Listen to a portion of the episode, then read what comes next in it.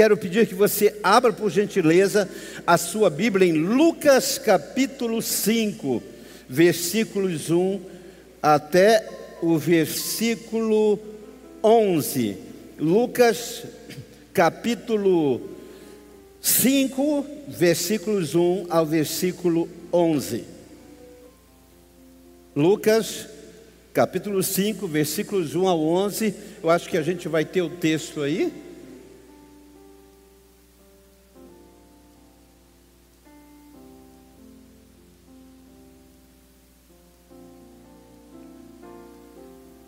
Ó, estão acenando ali de trás. Eu, eu confesso que de máscara é difícil.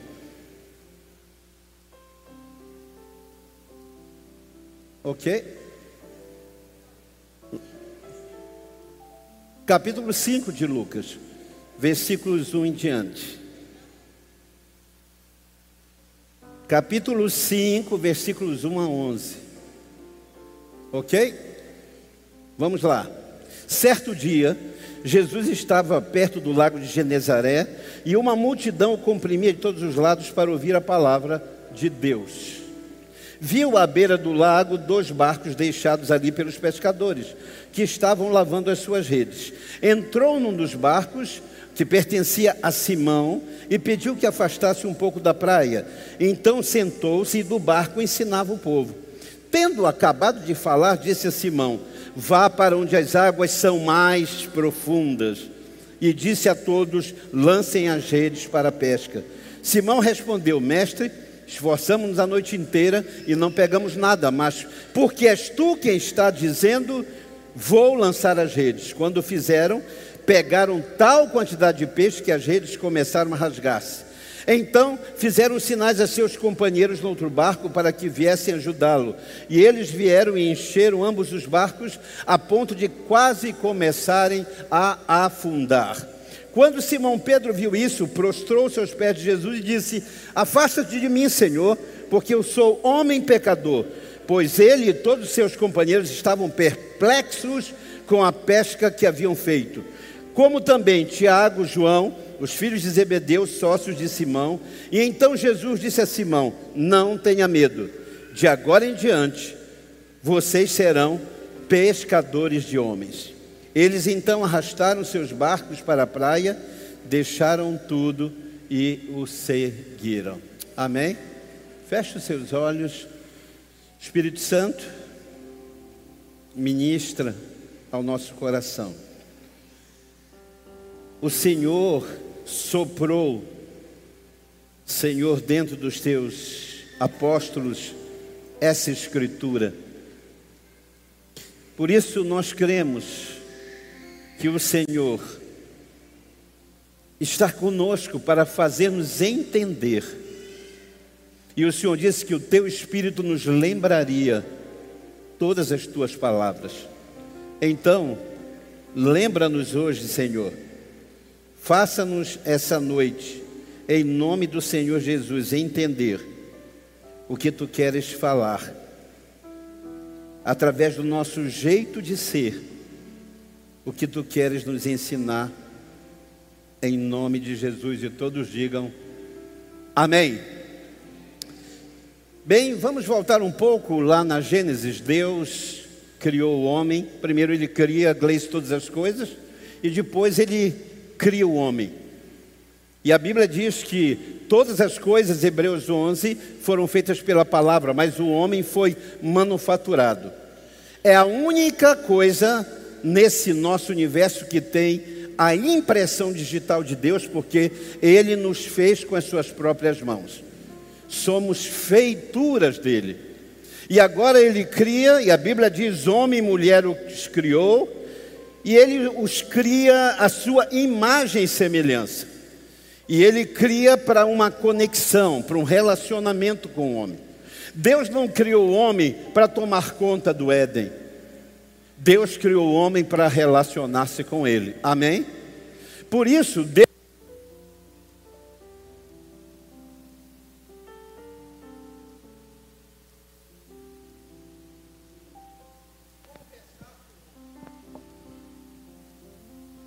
Deus deu a, a esse homem a capacidade, a, a vontade, deu a esse homem moral, e, e esse homem então foi preparado para relacionar-se com ele. Mas um dia, a Bíblia diz que Adão e Eva estão. É ao vivo, irmãos, viu?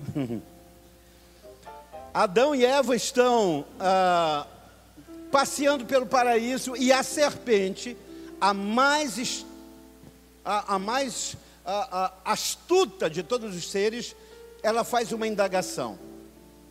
E ela diz assim: Deus disse que vocês não deveriam comer? Sim. É porque Deus sabe que o dia que você comer, ou seja, o dia que você fizer, você será alguém. E hoje pela manhã, pastor Lucas estava falando exatamente isso que nós não somos uma igreja que mensura você e nem acreditamos que Deus nos mensura por aquilo que nós fazemos.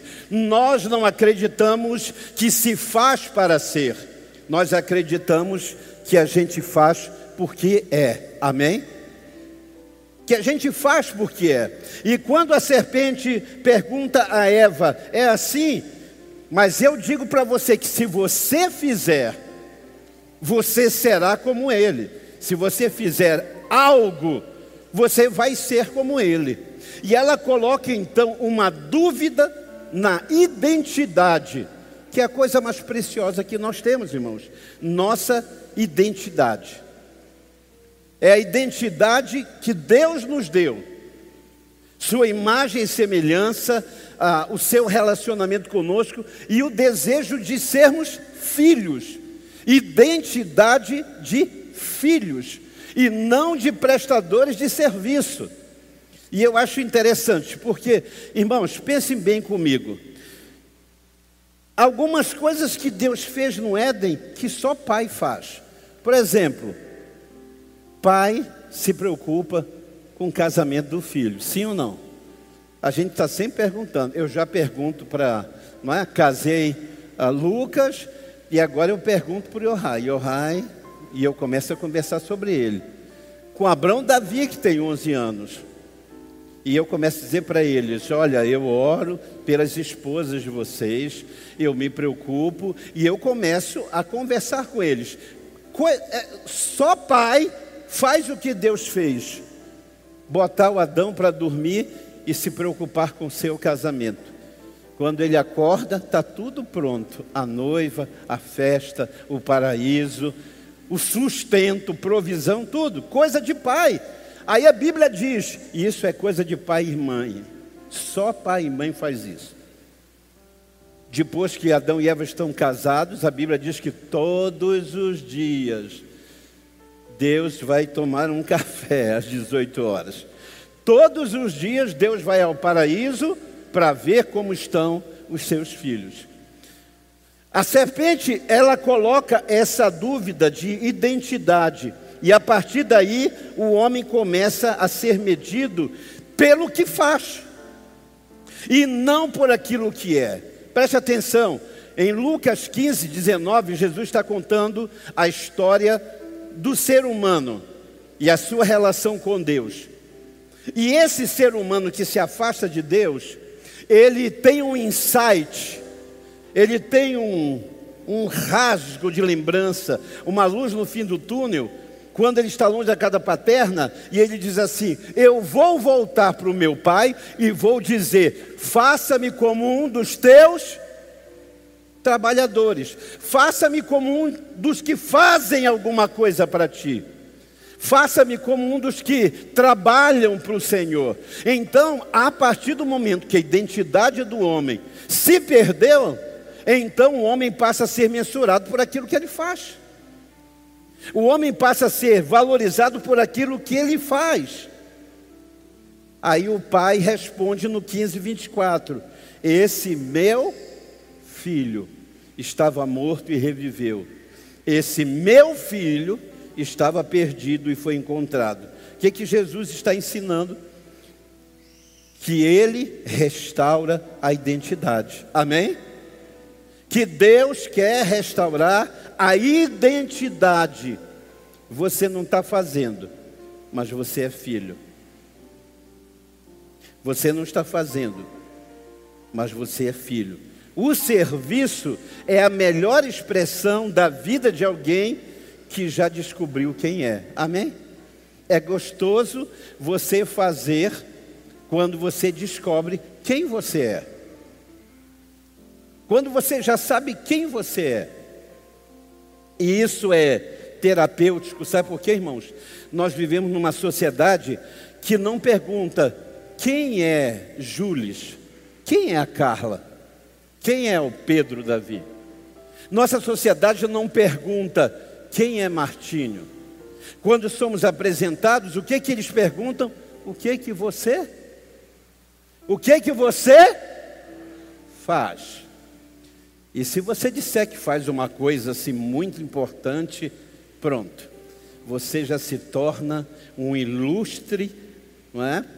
Companheiro, um amigo, uma pessoa importante. Eu nunca vi ninguém chegar e dizer assim: quem você é? E parar para ouvir quem é o Kelso. O que eu sonho, o que eu sinto. As pessoas perguntam quem você é, e quando eu digo pastor, aí tem aquela divisão: um diz uh, e o outro diz hum, não é? Porque nós começamos a ser mensurados por aquilo que somos, por aquilo que fazemos e não pelo que somos. O pessoal estava brincando lá na formatura da Gleice. Ó, prepare-se agora, porque você é médica, se você vai você vai ser médica, prepare-se para ser rica. Mas a gente não diz assim, quanto você sonhou para ser isso? Quem está por trás desse jaleco? É? Quem está por trás disso? Mas a gente se preocupa com o que você está fazendo. E aí, em Lucas 5, nós vamos aprender alguma coisa a respeito desse serviço que conecta. Que Jesus vai nos ensinar de uma forma tremenda esse jeito de ser que a gente pretende e deseja viver como igreja. Jesus vai ensinar aqui. Primeira coisa, Jesus conecta-se a Simão.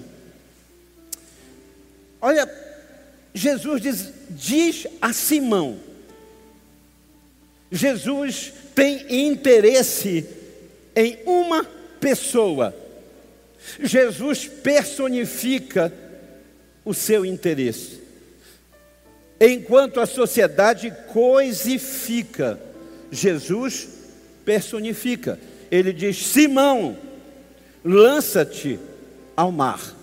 Existe um teólogo famoso chamado Martin Buber.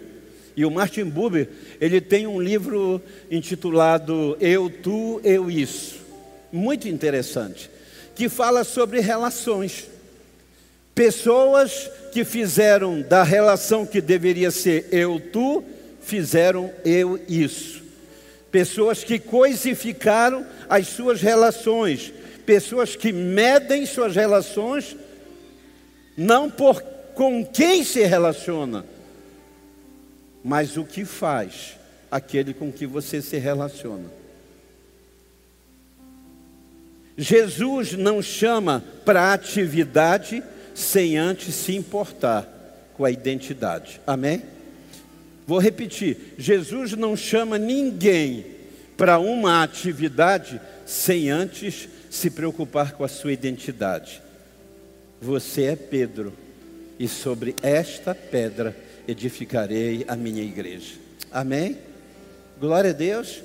Eu um dia peguei um Uber e o rapaz, o motorista disse, do aplicativo disse: ah, o senhor vai para reviver? Vou.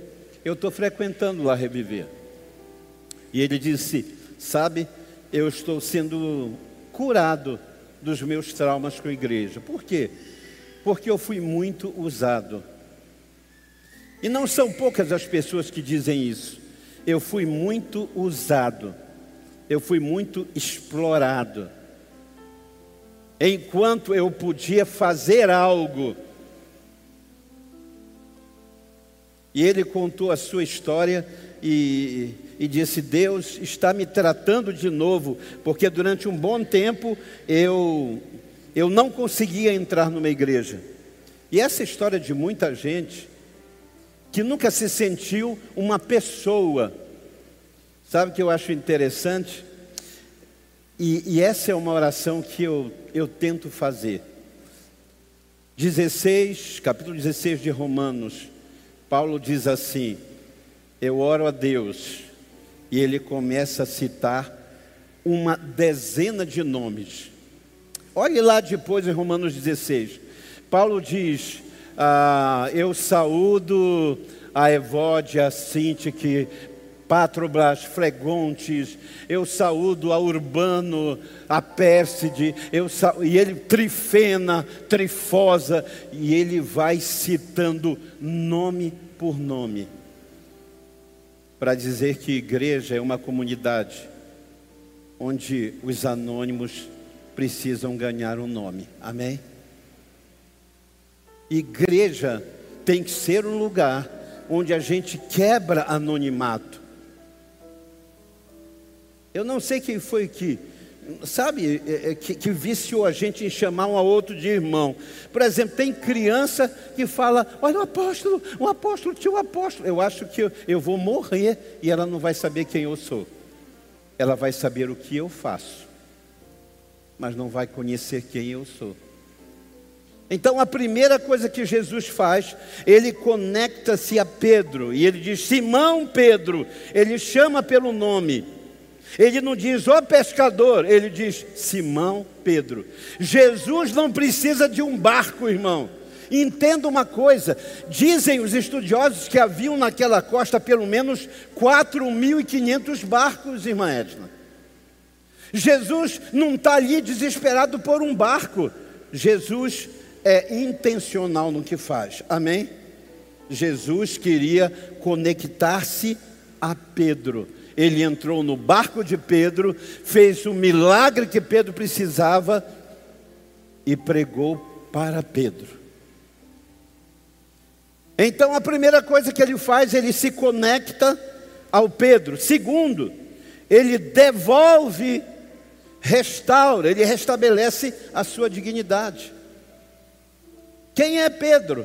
Pedro, naquele momento, é um homem que vai voltar para casa e, como o presidente da Associação de Pescadores tem que dizer para sua esposa: Eu não tenho dinheiro, eu não peguei nada, hoje não tem comida. E aí Jesus entra na vida desse Pedro, e quando se conecta a ele, conecta-se conecta também ao seu problema, aquilo que Pedro está passando, há uma dignidade que está perdida. Porque a pior coisa para um pescador profissional é lavar uma rede que não pegou nada e tem que lavar. Então Jesus conecta-se a Pedro, Jesus devolve a ele a dignidade, e em terceiro lugar, revela propósito. Jesus não chama você para qualquer coisa, Ele chama você para o propósito da sua vida. Eu vou repetir: Jesus não chama você, faça qualquer coisa, Ele chama você para o propósito eterno que Ele tem. Propósito eterno. Paulo, o inimigo do Evangelho, agora quando escreve as suas cartas, diz: Eu, Paulo, servo do Senhor, escolhido desde de um ventre materno, antes da fundação do mundo. Ei, Deus não está brincando, não. Deus tem um propósito para a sua vida. Deus não criou você para nascer, crescer, reproduzir e morrer. Deus tem algo pronto para você. Deus tem algo. Diga, Deus tem algo pronto para mim. E aí, em Atos 9, a gente vai entender o organograma da vida de um ser humano. Paulo, Saulo de Tarso, que vai se tornar Paulo apóstolo.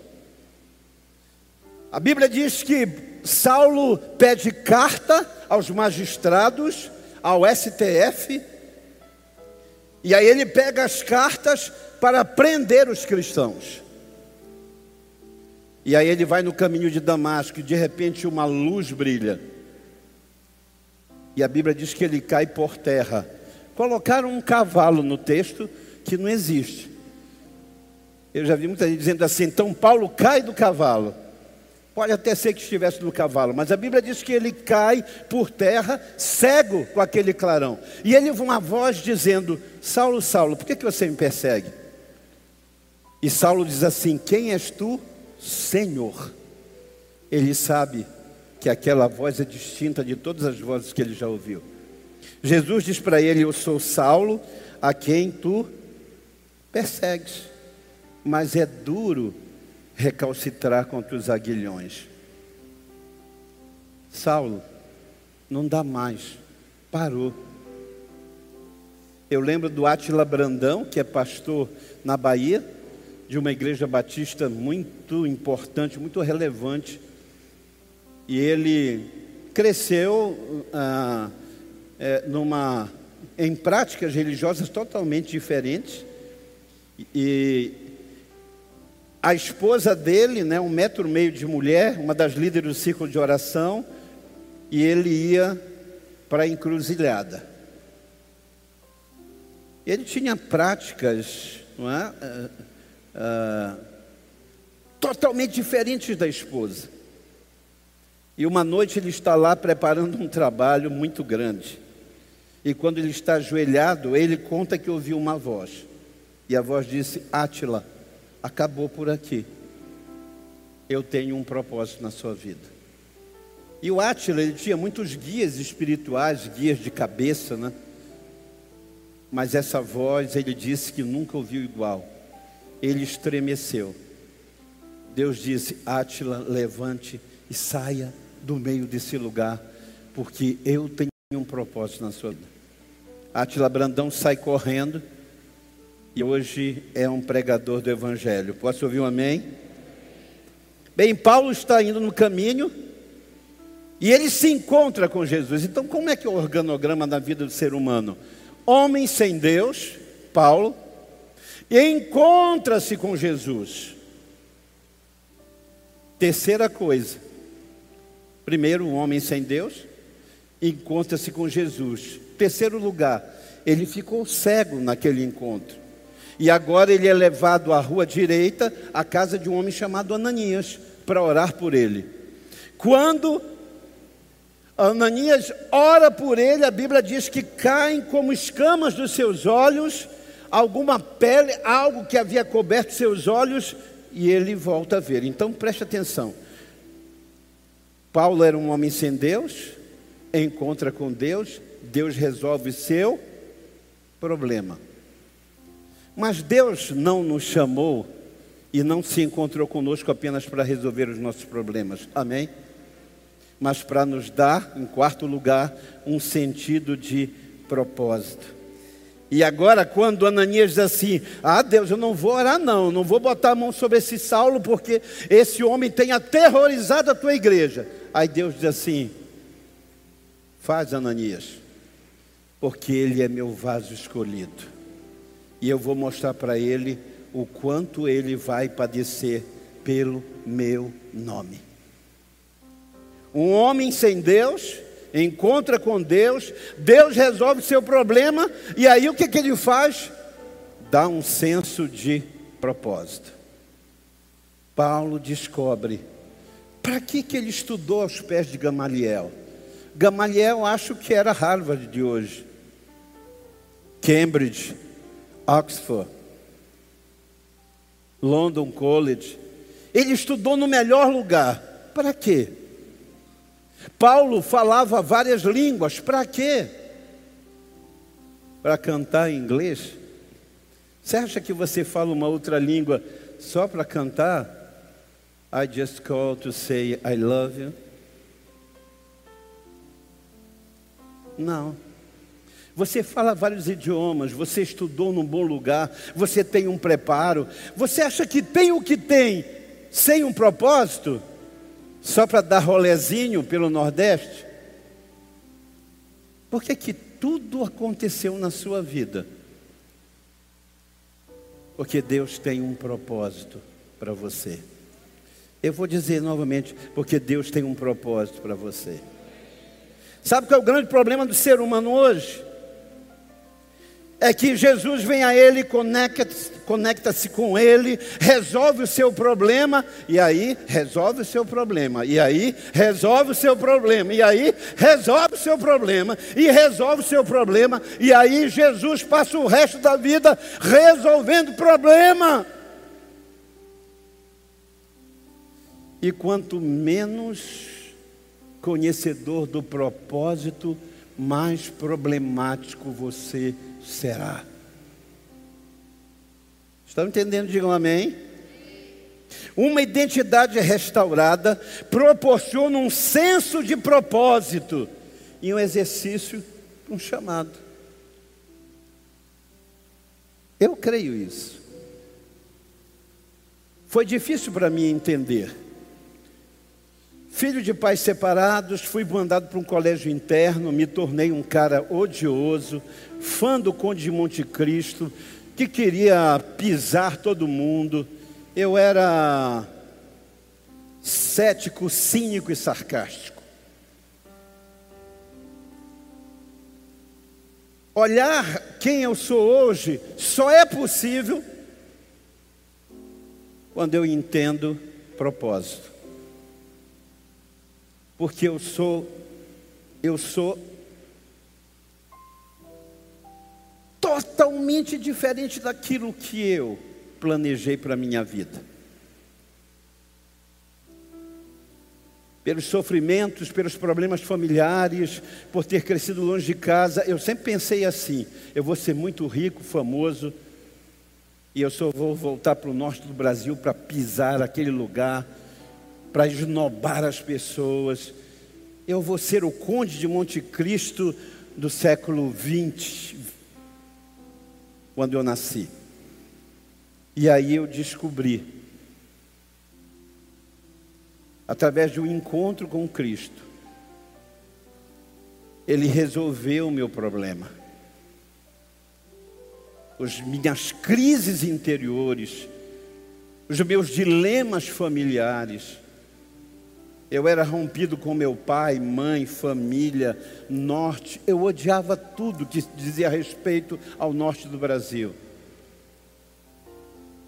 Mas quando Jesus me encontrou, restaurou a minha identidade, resolveu o meu vazio interior, eu imediatamente comecei a pregar o Evangelho porque eu descobri um propósito. Eu descobri que eu era mais do que qualquer coisa que eu havia imaginado. Por isso que hoje uh, nós oramos há 24 anos por uma comunidade que seja essa comunidade, uma comunidade que não conhecia Jesus, encontrou-se com Jesus Jesus curou as suas feridas e lhe deu um senso de propósito. E a gente só serve hoje porque a gente sabe quem é. A gente não faz para ser, porque Ele restaurou quem nós somos, nós fazemos com todo o prazer. Amém. Glória a Deus. Queria que me ajudasse aí, só colocando um trechinho. Hoje a gente caminhou nas pontes do Axé. A Reviver já chegou lá há uns cinco anos atrás e a gente começou a fazer um trabalho. Veio a pandemia, a gente parou tudo. Parou tudo. E aí agora nós começamos a retornar. E aí a, a gente viu a miséria que se multiplicou. E todos nós ali, do seu jeito, todos choramos. De ver como um tempo de dois anos que nos afastou daquelas áreas de ressaca, ah, destruíram tanta coisa, tantos sonhos. Meninos que eram crianças e agora já estão ah, envolvidos ah, em práticas, em gangues. Mas a gente não foi lá para a gente ser. A gente não anda nas pontes para que Deus olhe para a gente e diga: Uau, como eles são, como eles fazem bem. A gente foi porque é. A gente foi porque é a nossa identidade. Não há como seguir o Cristo sem sentir o que ele sente. Jesus disse para Pedro: Pedro, você me ama, apacenta os meus cordeirinhos. Sabe o que ele está dizendo? Quem me ama, ama as coisas que eu amo. Quem me ama, ama a gente que eu amo. Quem me ama, ama fazer o que eu faço. Quem me ama se identifica comigo. Quem me ama vai amar aos outros também. Não tem jeito. Faz parte de nós, não é uma encenação, não é fazer para agradar. Ninguém aqui está fazendo para ser queridinho de Deus, pelo contrário, a gente faz porque Ele nos amou primeiro. E Paulo diz: porque Ele nos amou, o seu amor nos constrange. Eu fico feliz quando eu vou à casa dos membros de Reviver, e aí o filho vai orar. E aí, pastor Lucas, a criança diz: Muito obrigado, Senhor, por esse alimento. E lembre-se da viúva, do órfão, do necessitado. Aí eu digo: Esse é de reviver porque a gente não consegue comer sem lembrar da viúva, do órfão do necessitado. Porque a identidade. Tiago diz: a verdadeira religião é esta. Lembrar-se da viúva, do órfão e do necessitado. E livrar-se da corrupção desse mundo. Nós não queremos um lugar que faz muito. E eu sei que até mesmo na igreja, e eu quero desmistificar isso, porque está cheio de gente com crise na igreja porque não está fazendo.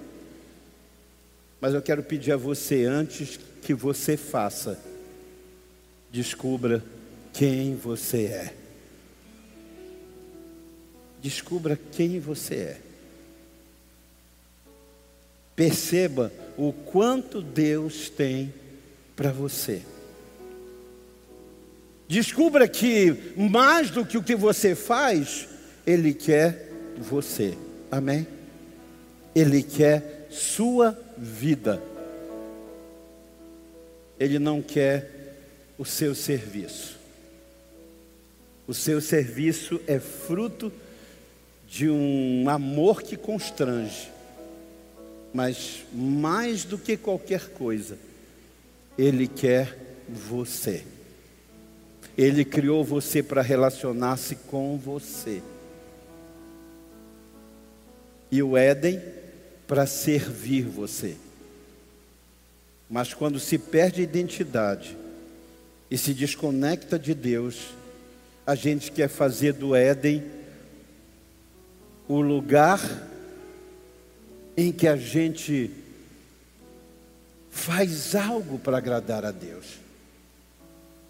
Nessa noite, eu quero desafiar você, primeiro, a reconectar-se com a sua verdadeira identidade. Você não é o que faz, você é quem você é. Você não é qualquer trabalhador você é filho. Você não ouviu, você é filho. Você é filho. E filho, irmão, vai e volta. É filho. Filho tem acesso às coisas do pai. O filho entra na casa do pai. O filho, mesmo depois de casado, entra na casa do pai, vai no quarto do pai e fala com o pai e com a mãe. É filho, não é trabalhador, entenda isso. Deus não criou você para que você faça algo para Ele. Ele não precisa de absolutamente nada do que fazemos. O que Ele deseja é relacionar-se com você. E o que você faz, faz constrangido por esse relacionamento. O meu filho, caçula, um dia abriu a porta do quarto, eu estava na igreja e a Luane mandou o vídeo. Abraão Davi, 11 anos de idade, ele tinha 10, eu acho.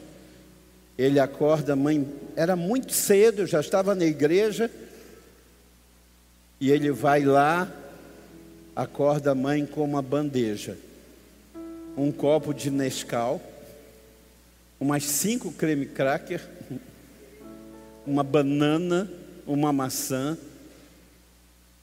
E por que que ele faz isso? Constrangido pelo amor dos pais. Constrangido em ver o que o pai faz com a mãe.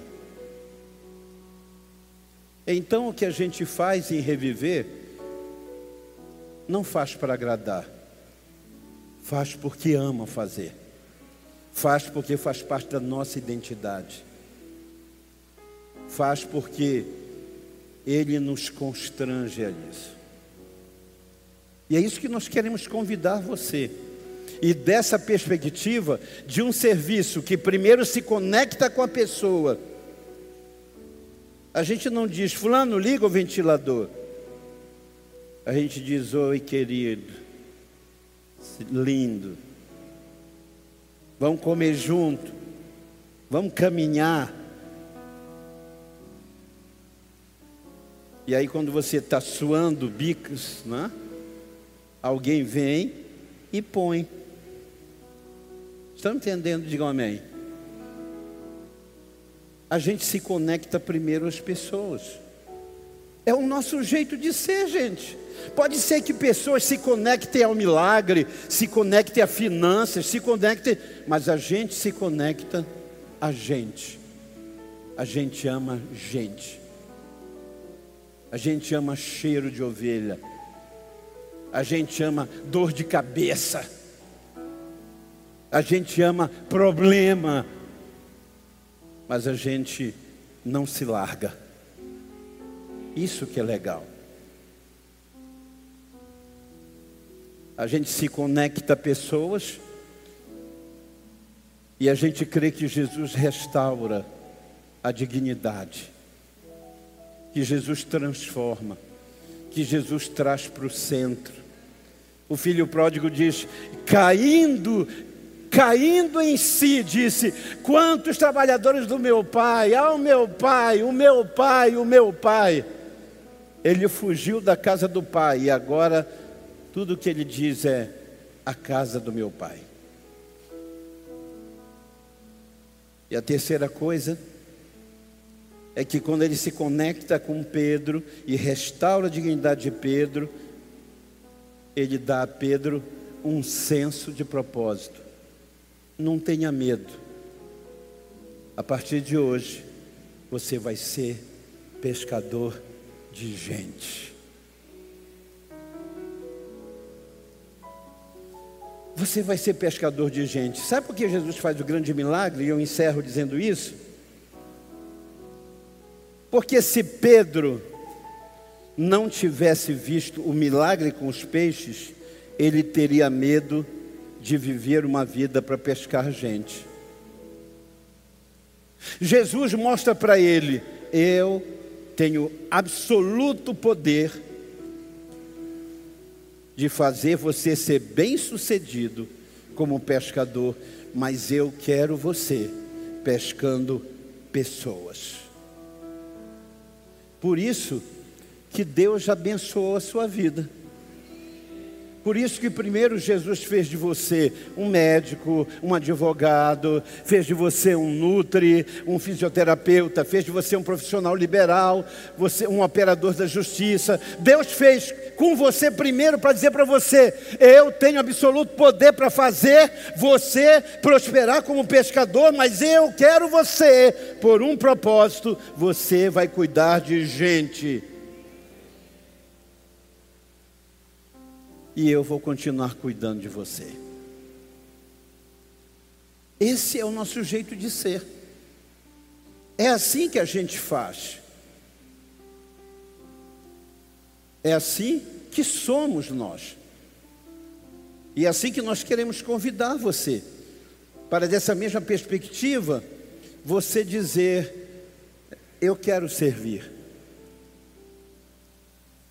eu quero ser útil, nós vamos ter, é no último domingo, o último domingo do mês, próximo domingo nós vamos faz, falar sobre ensino que se transmite, vidas que inspiram, e nós vamos terminar essa série de mensagens sobre o nosso jeito de ser. Nós vamos fazer um convite a você, para que você se torne um voluntário em nome de Jesus, para que você se aliste a tanta coisa que a gente pode fazer depois que descobre a sua identidade de filho.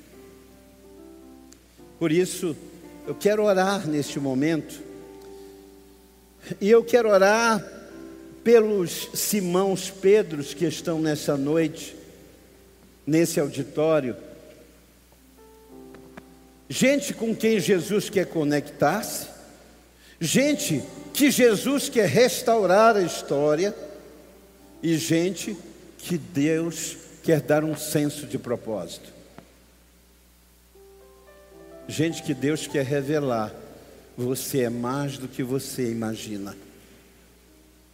Eu tenho mais para você do que você pode imaginar. Curva a sua cabeça, vamos falar com Deus. Vamos falar com aquele que nos criou e que tem o manual das nossas vidas nas suas mãos. Feche os seus olhos. Talvez você nunca tenha refletido o porquê você é quem você é. Talvez você nunca tenha parado para refletir porque toda a sua história? E porque te trouxe até aqui, até o caminho de Damasco, até o lugar onde você caiu e perdeu sentido, perdeu noção. O, o Arley estava me contando o testemunho, o testemunho do, de um jogador de futebol o nome dele é Mi, Michael. É o Michael. Foi escolhido essa noite como o craque do jogo. Ele era da boca mesmo, né? Da barra pesada, da boca de fumo. Ele teve depressão, tentou se matar. E aí Jesus entrou na vida dele. E aí Jesus mostrou por que o cara dribla, corre e faz miséria com a bola. Porque através do que ele faz, Deus está revelando quem ele é. O testemunho dele está impactando a vida de muita gente. E a minha oração é que a sua vida e quem você é cause impacto naquilo que você faz e pessoas ao redor sejam transformadas pelo seu testemunho. Vamos orar? Ah, Senhor.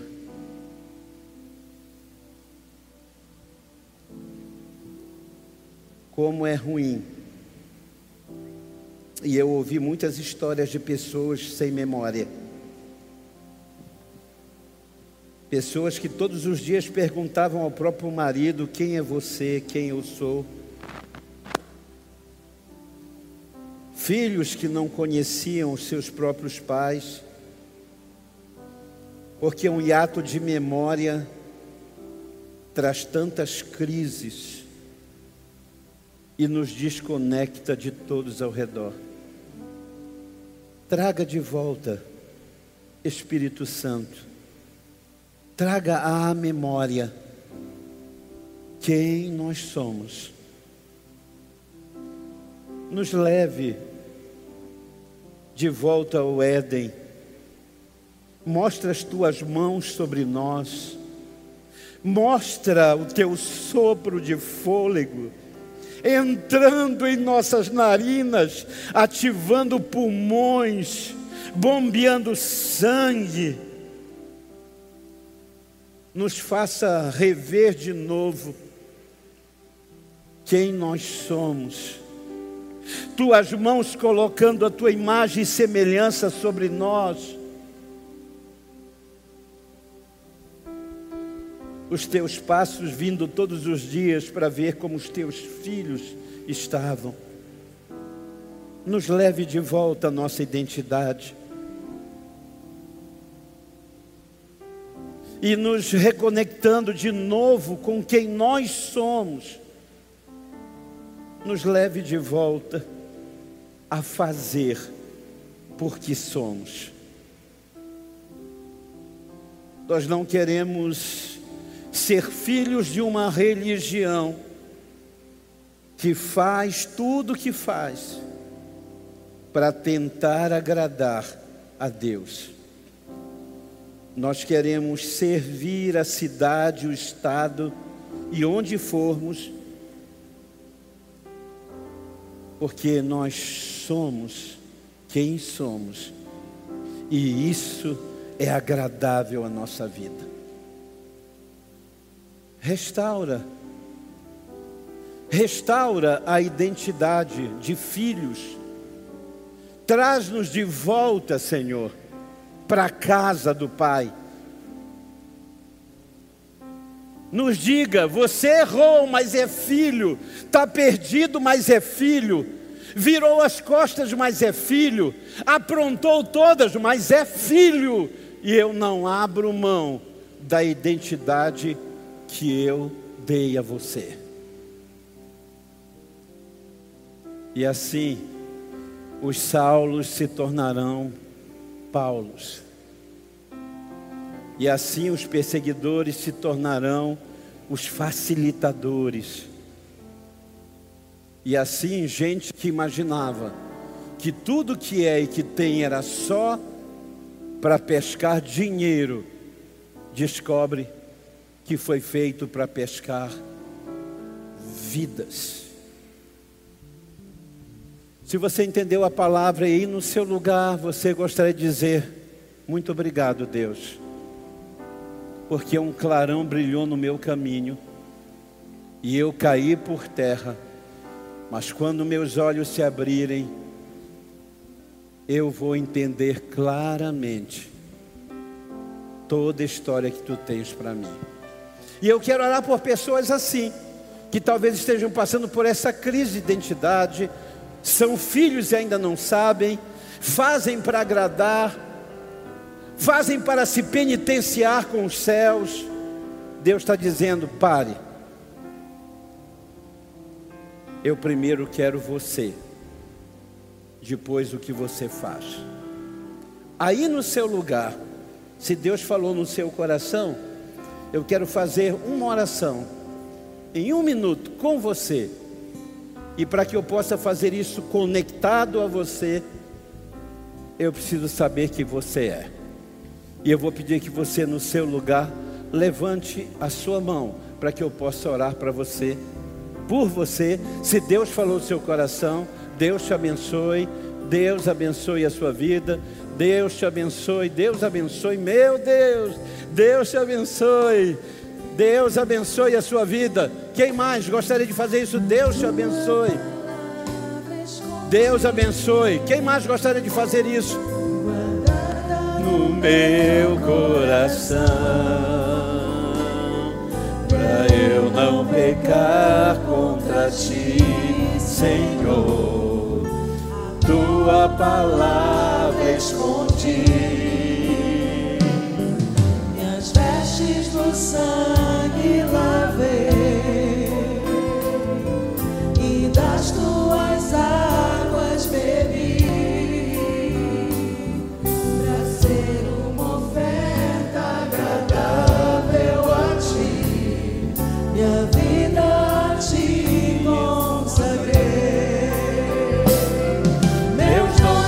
talentos são pra te servir.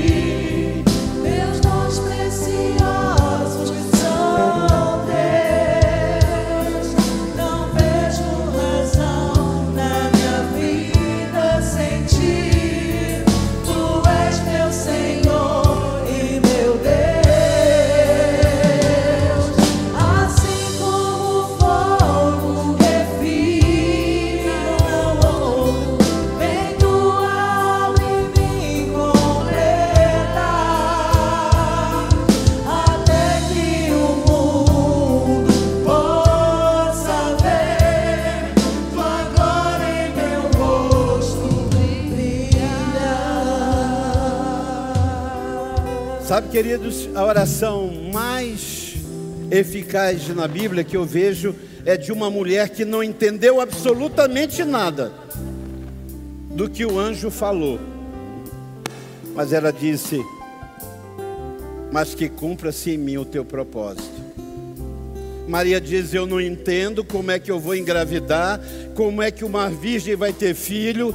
Eu não entendo nada disso, mas uma coisa eu te digo: cumpra-se em mim o teu propósito. E eu quero orar agora, nesses últimos 30 segundos, por você que levantou a sua mão. Eu vou pedir que você saia do seu lugar. Se Deus falou ao seu coração, venha aqui na frente junto comigo. E eu quero orar junto com você, em nome de Jesus. Pode levantar e venha, em nome de Jesus. Servir. Você entendeu que Deus está falando com você? Então venha. Não vejo razão na minha vida sem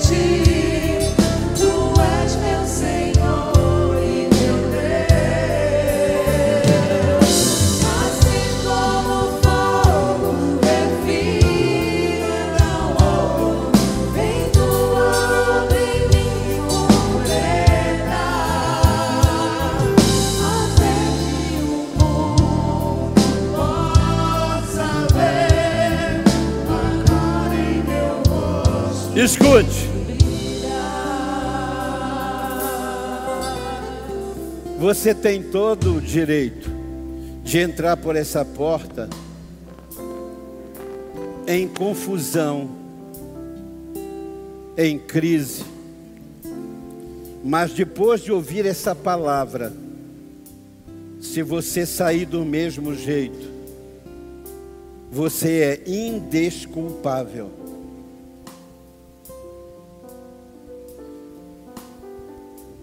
Se só essas pessoas passam por essa crise, amém. Mas se há mais alguém que Deus falou ao coração, e você sabe que Deus está falando com você, e você está teimando no seu lugar, eu quero dizer a você: você desperdiçará todo esse tempo se sair por aquela porta na mesma crise, porque Jesus diz: Vinde a mim, o que está cansado, sobrecarregado, e eu o aliviarei. Não saia com a mesma carga, com o mesmo peso, deixe essa bagagem no altar. Se Deus falou ao seu coração, Saia do seu lugar, meu irmão, minha irmã. Se Deus falou com você, rapaz, moça, se Deus falou com você, profissional, se Deus falou com você, saia do seu lugar e venha. Eu quero orar com você. Você pode aplaudir ao Senhor, aplauda, há mais pessoas vindo, há mais pessoas levantando do seu lugar e vindo. Pode vir. Aleluia. Pode aplaudir. Vai aplaudindo mesmo. Vai aplaudindo mesmo. Vai aplaudindo ao Senhor. Deus vai libertando dos lugares. Vai libertando e vai soltando. Quebre-se tudo aquilo que nos prende. Solte-se todas as cadeias. Sejam soltas em nome de Jesus. Que essas pessoas vivam tudo o que Deus tem para elas viverem. Em nome de Jesus, levante as mãos para cá. Intercessores são todos seus. Igreja, levante as mãos. Aleluia. Pode vir. Venha. Glória a Deus. Aleluia. Pode vir. Há sempre lugar. Levante as mãos para cá, igreja. Pai, muito obrigado. Nós te bendizemos e te adoramos. Tua palavra diz que há mais alegria no céu quando o homem acha o seu propósito em Deus, a sua vida em Cristo, do que toda a reviver reunida no culto. Há mais festa no céu por você que veio à frente, do que por todos nós que estamos servindo ao Senhor. Por isso, Senhor Deus, levantamos as mãos, abençoamos e declaramos que hoje esses homens e mulheres descubram o propósito de Deus para as suas vidas. Nós declaramos isso, Senhor que eles saem daqui abençoados, que eles saem deste lugar para um propósito mais do que cuidar de pessoas, mais do que restabelecer a sua saúde física. Deus os trouxe aqui para mostrar um propósito eterno o Senhor fez de Lucas um médico de homens e de almas. Deus fará de vocês muito mais do que vocês imaginam. Essa é a nossa oração. E a tua palavra diz que aquilo que ligamos aqui é ligado nos céus. Nós ligamos aqui e dizemos: sejam Bem-vindos a esta família que tem um propósito, a esta família que descobriu uma identidade, que foi restaurada na sua dignidade e a quem Deus deu um destino, um propósito, a eternidade. Nós os abençoamos e ninguém pode amaldiçoar a quem Deus abençoou. Em nome de Jesus, diga amém. Diga amém. Diga amém. Dê um aplauso ao Senhor. Aleluia.